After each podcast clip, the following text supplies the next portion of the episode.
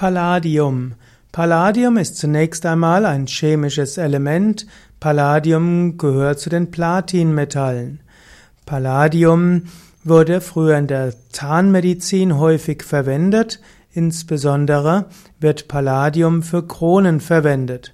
Palladium hat den Vorteil, es ist gut bearbeitet, aber zu bearbeiten und es ist relativ günstig und es wurde auch gerne als Zahnersatz verwendet oder auch als Kronen.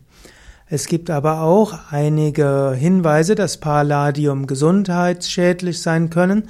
Wer Palladium zu viel aufnimmt, dessen Erbgut kann geschädigt werden, Krebsrate kann, kann sich verdoppeln, es kann zu Nieren-, Darm- und Leberschädigungen führen und auch Schlafstörungen und Lähmungen können verursacht werden. Es gibt noch eine Reihe von weiteren Palladium-Folgen. Und so geht es, ist es wichtig, dass heutzutage kein Palladium mehr verwendet wird.